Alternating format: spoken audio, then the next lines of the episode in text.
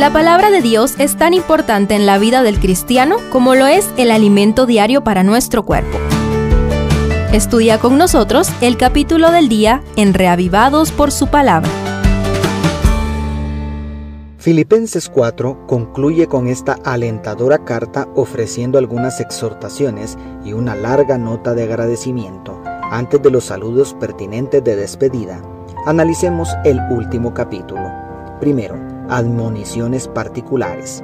El verso 2 dice según la nueva traducción viviente, Ahora les ruego a Evodia y a Sintique, dado que pertenecen al Señor, que arreglen su desacuerdo el griego del verso 3 admite traducir que se invita al hermano Sísigo a colaborar con las dos hermanas a resolver sus diferencias y menciona a Clemente y muchos otros colaboradores de Pablo cuyos nombres están inscritos en el libro de la vida.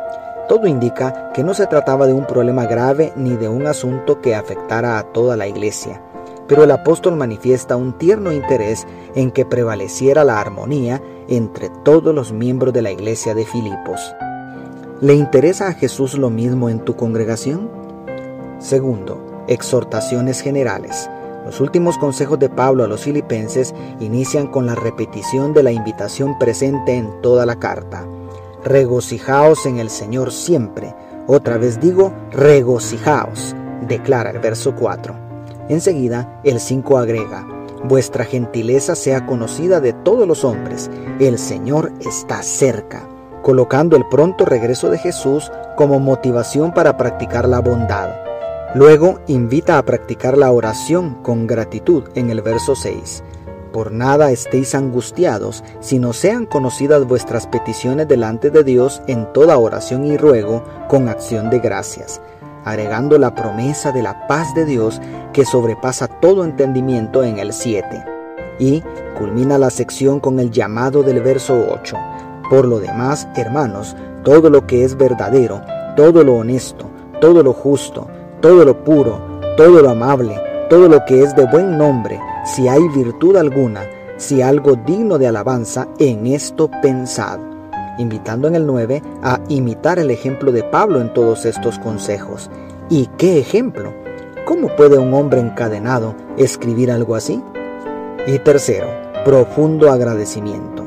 Los versos 10 al 20 son dedicados a expresar el profundo agradecimiento de Pablo hacia los creyentes de Filipos, especialmente por la ayuda enviada mediante Epafrodito la cual describe como olor fragante, sacrificio acepto, agradable a Dios, en el verso 18.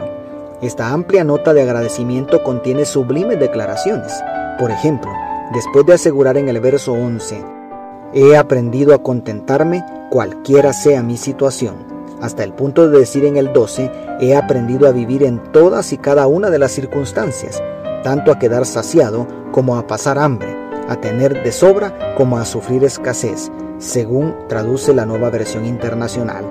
El verso 13 nunca dejará de alentarnos diciendo, todo lo puedo en Cristo que me fortalece.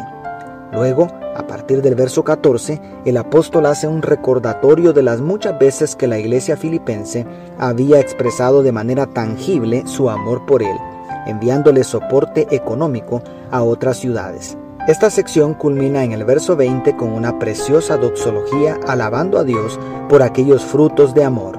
Pero antes, en el verso 19, Pablo expresa sus mejores deseos con sabor a promesa divina. Mi Dios pues suplirá todo lo que os falta conforme a sus riquezas en gloria en Cristo Jesús. Apreciado amigo, amiga, el amor cristiano contiene palabras bonitas y saludos cariñosos como los versos 21 al 23 pero más que eso, se expresa con hechos. Si el Creador de los cielos y la tierra materializó su amor por nosotros en Cristo Jesús al entregarlo en la cruz por salvarnos, entonces expresa tu amor a quienes amas hoy. Hazlo de manera tangible ahora, porque mañana puede ser demasiado tarde. Y si hay alguna gratitud en nuestro corazón hacia el dador de todas las cosas, ¿No crees que deberíamos expresarle nuestro amor de manera tangible también? ¿Cuándo fue la última vez que entregaste una ofrenda de la cual se pueda decir olor fragante, sacrificio acepto, agradable a Dios? Un amor así de real es el único camino hacia el verdadero gozo. ¿Listo? ¿Lista para seguir regocijándote? Te espero entonces mañana en Colosenses 1. Dios te bendiga, tu pastor y amigo Selvin Sosa.